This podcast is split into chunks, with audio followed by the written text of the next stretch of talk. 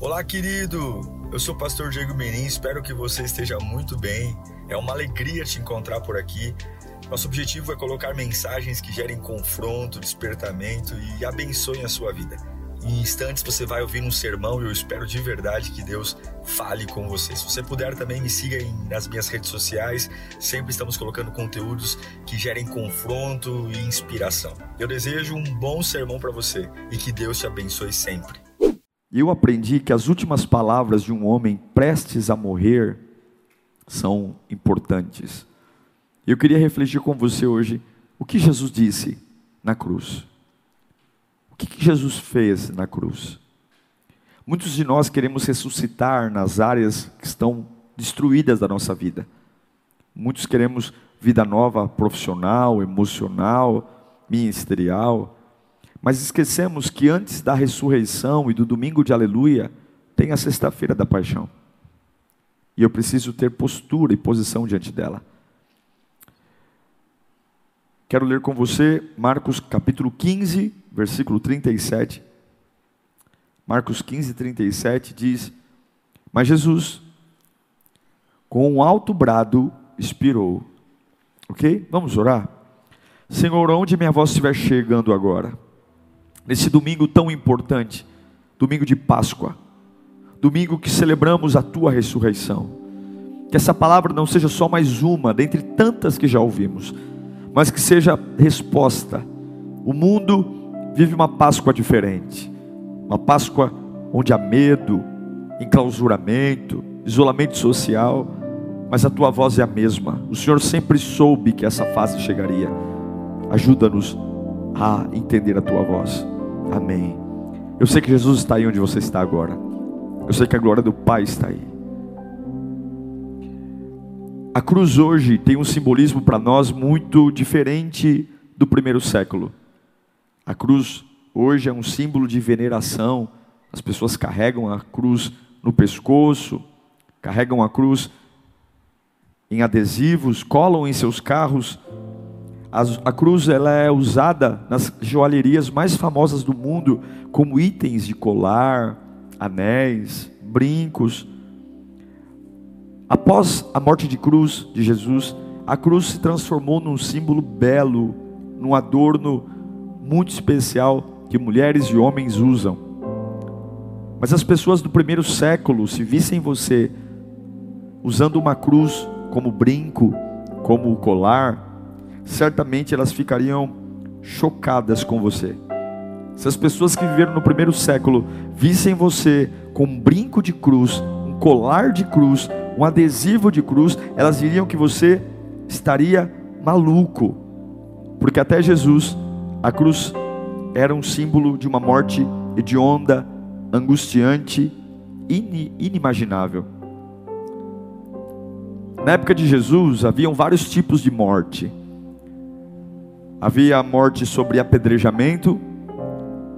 Muitos eram condenados ao apedrejamento, como Estevão foi condenado. Outros eram por estrangulamento. Outros por afogamento. Outros por decapitação, como foi João Batista, como foi o apóstolo Paulo.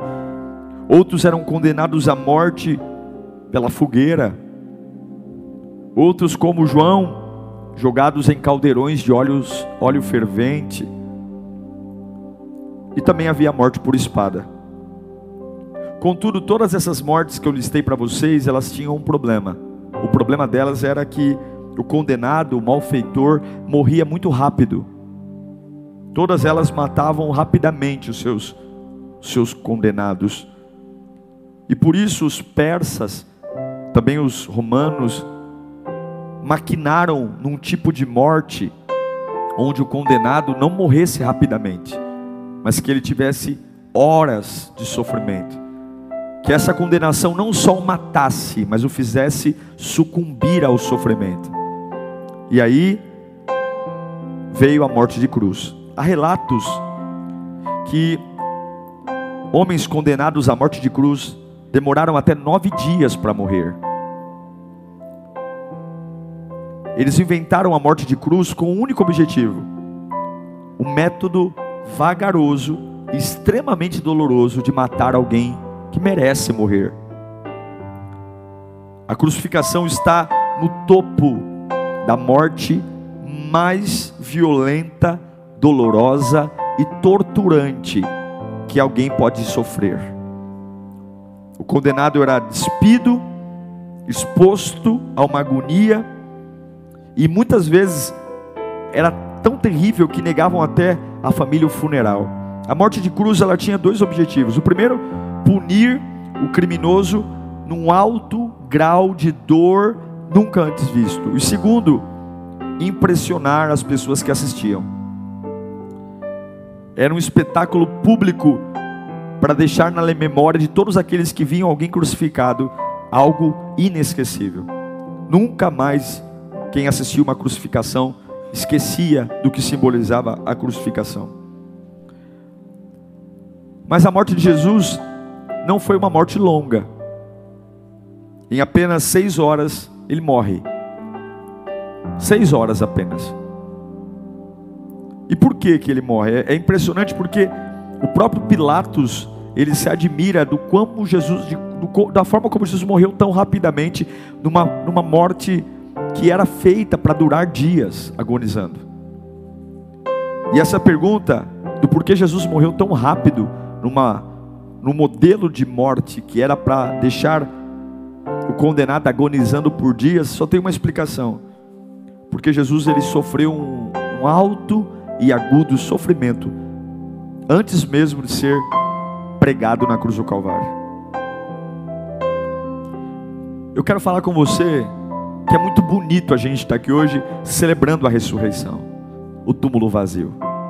Mas você nunca vai viver uma ressurreição se você não parar para observar o que você fala no dia da crucificação. O Marcos 15, 37 que lemos, Jesus ele dá um brado no momento mais difícil de sua vida, onde ele está agonizando, e ele dá um brado, e ele diz sete coisas quando ele está na cruz. A primeira delas está em Lucas capítulo 23, versículo 34. Eu queria debruçar com você sobre o que Jesus disse na cruz. É legal queremos que Deus ressuscite nossa vida, mas na cruz que você está vivendo hoje, o que você está fazendo? É legal quando a gente quer uma restauração familiar, uma, uma, uma restauração de relacionamentos, quando a gente quer que algo que morreu há muito tempo volte à vida, mas o que você fala na fase que nada está acontecendo? Você sabe o que Jesus disse? Uma das coisas que ele disse na cruz, a primeira delas foi Lucas capítulo 23, versículo 34. Ele diz: Pai, perdoa-lhes, pois não sabem o que estão fazendo. Jesus está pregado na sexta-feira, na sexta-feira da paixão agonizando, machucado, sofrendo, mas ainda num dia terrível de angústia, pressão. Na oração que ele faz, pregado na cruz, ele expressa o seu profundo amor e pede a Deus que perdoe as pessoas que estão lhe fazendo mal. É um amor que não está num palácio, num trono, mas é um Cristo sangrando com sede, chicoteado, que no meio do auge da sua, do seu tormento, ele diz para Deus: Pai, perdoa-lhes, porque ele não sabe o que faz. Você é capaz de perdoar pessoas na sua cruz? Você é capaz de liberar o perdão quando você está sofrendo? Você é capaz de perdoar as pessoas que fazem mal a você? O perdão é melhor do que dez caixas de sedativo. Porque quando você perdoa, experimente isso. Quando você perdoa, você alivia a angústia. Quando você perdoa, o seu coração ele é aliviado na hora. Um Cristo que está pregado na cruz, antes de viver a ressurreição, a honra, ele perdoa. Enquanto você não aprender a perdoar nos dias terríveis, Enquanto você parar de tentar encontrar razões para perdoar, ou tentar encontrar mérito nas pessoas que te feriram, porque você não perdoa pensando no quanto as pessoas merecem, você perdoa pensando no quanto você quer ser livre. E o quanto você quer ser livre? Na cruz que te prendeu, nessas fases sombrias, onde o dinheiro não vem, onde o apoio não vem, onde parece que você está como Cristo pregado numa cruz, dizendo: Eu não aguento mais. Antes de você ter honra, Você precisa aprender a perdoar. Quando nada dá certo, e quando dói ainda o prego que enfiaram na minha mão, é perdoar aquele que ainda está rindo da tua cara. Uma coisa é perdoar quando eu estou no topo, outra coisa é perdoar quando aquele que me jogou no vale ainda está em cima de mim. Isso é evangelho, é perdoar. Você é capaz de na sua cruz ser como Jesus? Pai, perdoa, perdoa-lhes porque eles não sabem o que fazem. Jesus perdoou para testemunhar que o propósito dele é maior do que o que fazem com ele. Enquanto o que fizerem com você for menos importante do que o propósito que Deus tem na sua vida, você nunca vai conseguir perdoar uma pessoa. Mas a hora que o propósito de Deus for superior à maldade que fizeram contra você, você nunca vai ter um problema de dizer para alguém: Eu te perdoo. Você só não perdoa, porque no topo das tuas prioridades a ofensa é a primeira. Porque no topo das tuas prioridades, a mágoa é a primeira. Porque no topo das tuas prioridades, o passado é o primeiro. A hora que você colocar Jesus Cristo como o primeiro, você nunca vai ter problema em perdoar teus malfeitores, até mesmo em fases que eles ainda continuam te fazendo mal. Você não perdoa pensando no quanto as pessoas merecem, mas você perdoa pensando no quanto você quer ser livre. Na cruz, Jesus perdoa na cruz. Ele diz em Lucas capítulo 23, versículo 43. Ele olha para um condenado que está ao lado dele. Jesus está tão condenado quanto o outro ladrão da cruz. Jesus está tão sofrendo quanto ele. Mas ele olha para o outro camarada que está tão sofrendo quanto ele, tão condenado quanto ele, diz assim: Eu lhe garanto, hoje você estará comigo no paraíso. Jesus está sangrando, sucumbindo, mas ele consegue, no meio da sua cruz, de gerar esperança para outras pessoas. Você está esperando sua vida melhorar para gerar esperança para as pessoas? Você está esperando a porta de emprego abrir? Você está esperando sair desse quarto de hospital? Jesus Cristo, mesmo pregado numa cruz, mesmo despido de sua glória, mesmo muito distante de um Deus grande, de um Deus triunfante, mesmo distante de um Deus maravilhoso, porque ele estava sangrando, humilhado, vitimizado, pequeno, mas mesmo nos piores momentos, ele ainda conseguiu gerar esperança no coração de uma pessoa que estava no mesmo lugar do que ele. Podem ganhar o mesmo salário que você, podem ganhar, morar na mesma casa que você, nada é desculpa para que você pare de gerar esperança. Podem estar na mesma situação que você, no mesmo enrosco, podem morar no mesmo bairro, podem ter passado pelo mesmo crime que você sofreu, mas você não tem o direito de parar de gerar esperança onde quer que você esteja. Ele está pregado numa cruz como os outros dois, mas ele diz para aquele que está ao lado dele: hoje mesmo você estará comigo no paraíso. Em meio a tanto sofrimento, Jesus não perdeu o foco principal da sua missão o foco de levar esperança, felicidade eterna àqueles que encontram abrigo. Eu sei que muitos estão sofrendo dores terríveis e ansiando pela, pelo domingo da ressurreição, mas você precisa ser capaz de dar uma palavra de esperança a pessoas que precisam, mesmo quando você está sofrendo. O cristianismo pede isso a você. Você precisa dar palavras de esperança a pessoas que estão ao seu lado, mesmo quando o seu sofrimento seja igual ao deles. Você precisa ser capaz de animar pessoas que estão no mesmo barco que você. E ao invés de sucumbir como elas, você abrir a boca e dizer: Deus pode mudar nossa história. Quantas vezes falamos palavras duras em momentos de dor? Quantas vezes a gente fala palavras terríveis em momentos de agonia? Isso só piora as coisas. O mundo precisa de uma palavra de esperança. E a sua vida não precisa melhorar para você liberar uma palavra de esperança. Jesus está sofrendo com sede, agonizante, seus pulmões enchendo de líquidos, mas ele consegue olhar para o lado e dizer: Hoje mesmo estarás comigo no paraíso que a cruz diz para você. Na cruz, Jesus perdoa. Na cruz, Jesus leva esperança. E na cruz, Ele é responsável. Algumas pessoas se tornam responsáveis assim: olha, eu estou chegando atrasada porque eu estou passando uma dificuldade. Ah, não conta comigo nesses dias porque eu estou com a cabeça cheia. Ah, olha, eu não respondo pelos meus atos. Se eu magoar alguém, se eu magoar alguém, é porque eu estou desequilibrado. Olha, se eu falar alguma palavra ruim e por alguma razão vocês se ofenderem, relevem, relevem porque eu estou na minha cruz. É? Não quer dizer que porque você está num deserto você tem o direito de fazer tudo? Porque você está pregado numa cruz, você pode simplesmente aceitar a situação de ser um desequilibrado, uma desequilibrada e falar tudo o que quer, a hora que quer. Jesus não perdeu a responsabilidade dele, mesmo no pior momento. Em João 19, 27, ele está pregado numa cruz, sangrando, mas ele diz ao discípulo: Aí está a sua mãe. Daquela hora em diante, o discípulo a levou para casa. Jesus está pregado na cruz, sucumbindo, todo mundo tendo dó dele.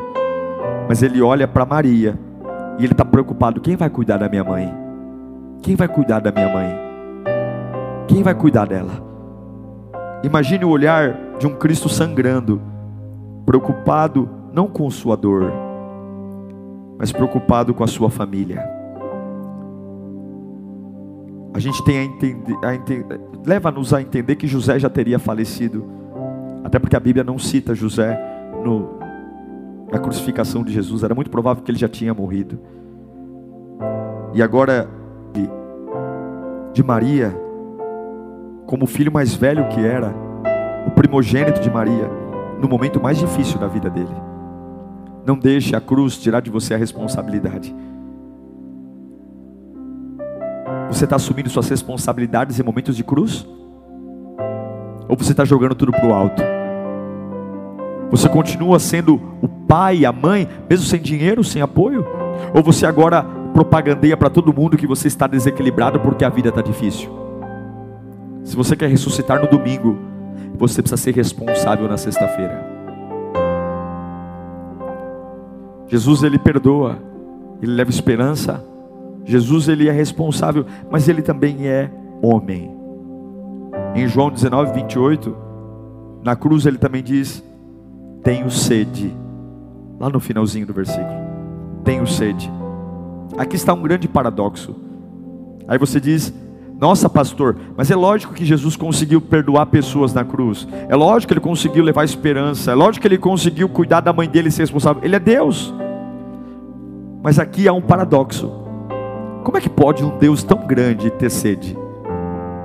Como é que pode ele dizer para todo mundo que ele é a água como disse para a mulher samaritana, e agora ele tem sede. Ele fala tenho sede para dizer para todo mundo que ele consegue fazer o que fez na cruz, não porque ele era Deus, mas porque ele tava, tinha um propósito que era maior do que a vida dele. Deram vinagre para ele, um líquido corrosivo, deram algo que não só aumentou a sede. E qual foi sua fraqueza? Sua fraqueza foi ter sede, mostrando para mim e para você que não é pecado ser gente. Na cruz, você deve perdoar. Na sexta-feira da agonia, você deve levar palavras de esperança e não de desespero. Na sexta-feira da agonia, você precisa sim ser responsável, mas não é pecado ser gente. Não é pecado sentir falta de alegria, não é pecado sentir tristeza, não é pecado sentir sede, porque você é gente. E o filho de Deus teve sede. A maior fraqueza de Jesus foi a sede. Sabe qual pode ser sua fraqueza? Tristeza, angústia, medo, porque não é pecado ser gente. Mas não use tua fraqueza para beber vinagre. Não use tua fraqueza para sentar à mesa de quem quer destruir a tua fé. Porque ele pronunciou sua fraqueza.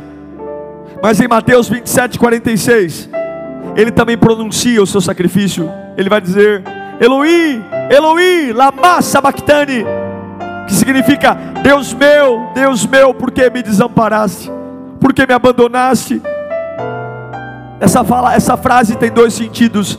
O primeiro deles é um grito de dor.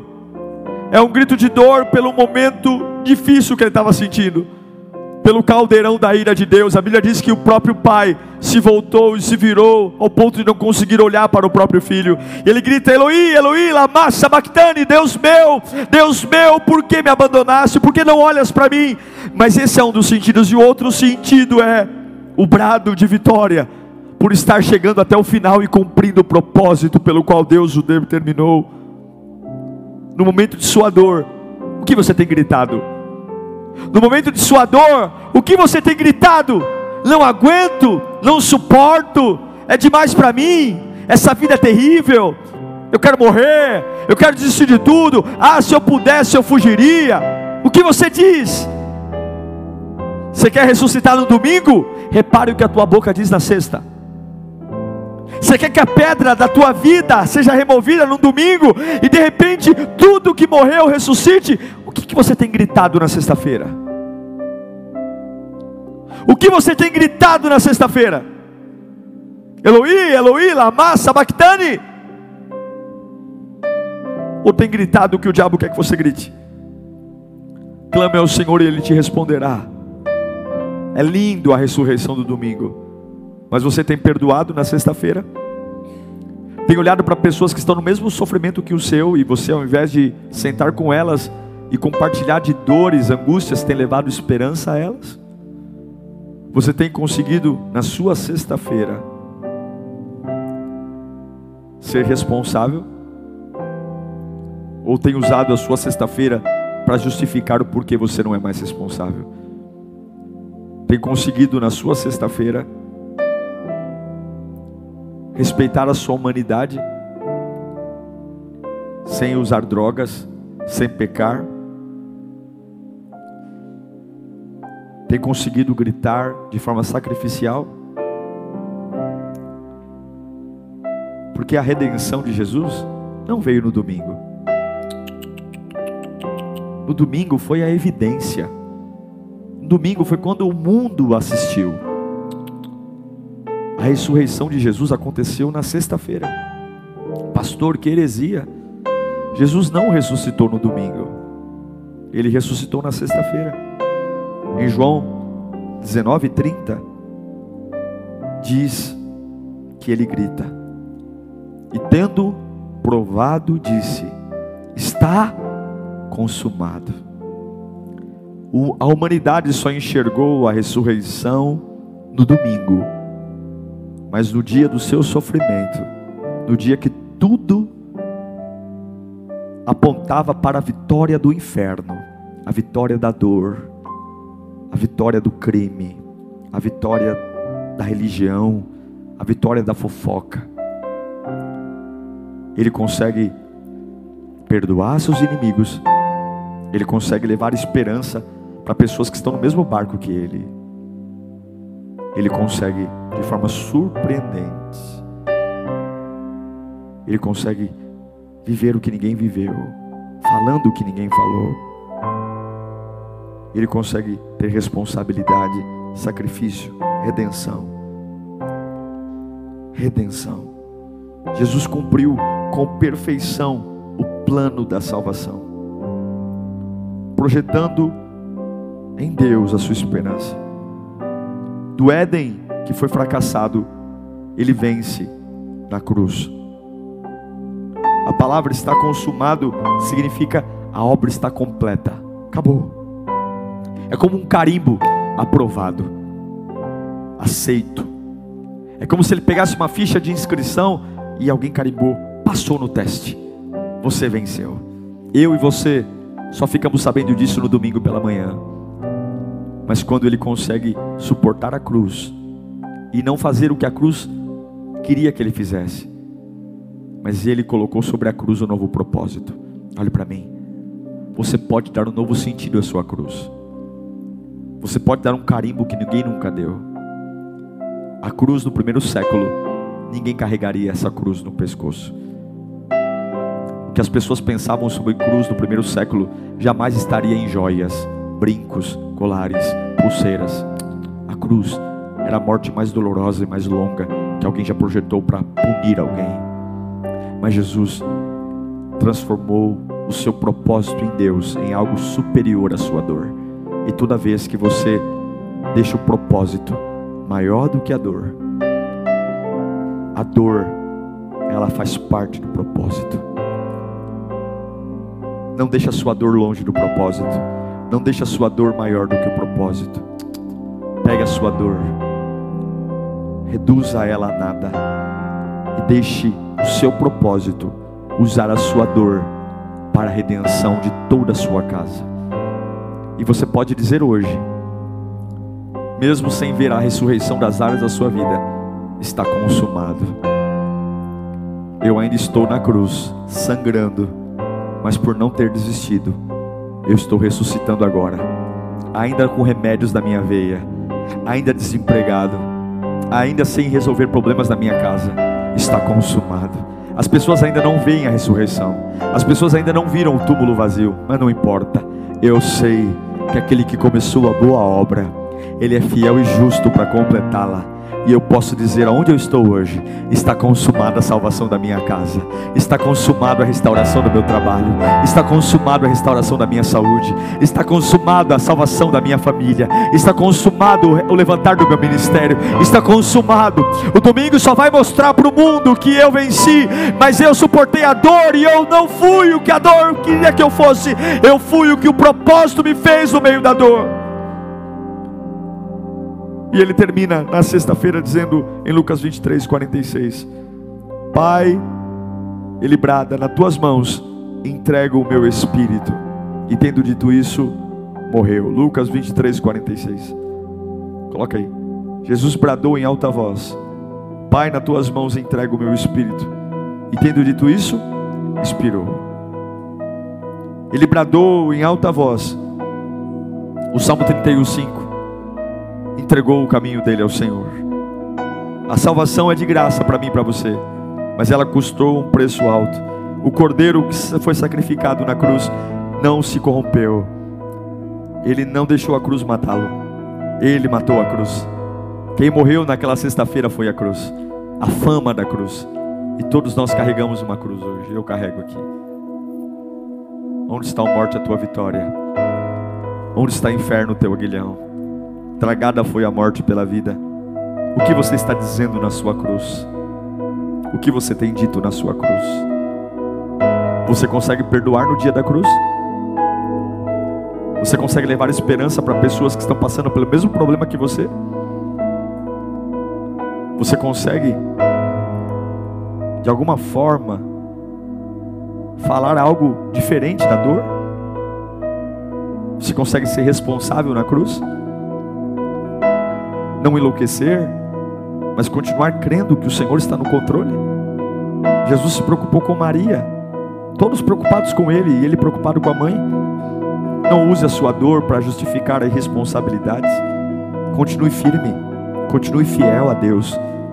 Não deixe os pregos e os cravos das dores humanas tornar você um irresponsável. Continue servindo a Deus em fases que nada dá certo, em fases que você parece um derrotado. Continue servindo a Deus em fases que você parece um fraco. Continue servindo a Deus em fases que parece que a sua oração não funciona. Continue. Não é o domingo de manhã que Jesus ressuscita.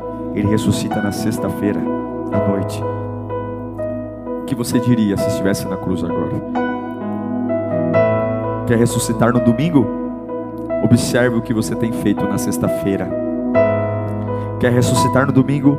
Observe o que você tem falado na sexta-feira. Quer ressuscitar no domingo? Observe como você tem tratado as pessoas na sua sexta-feira. Quer ressuscitar no domingo? Observe como você tem tratado as suas necessidades físicas na sexta-feira. Se você for como Jesus, eu te garanto que nenhuma morte prenderá você na tumba no domingo de manhã.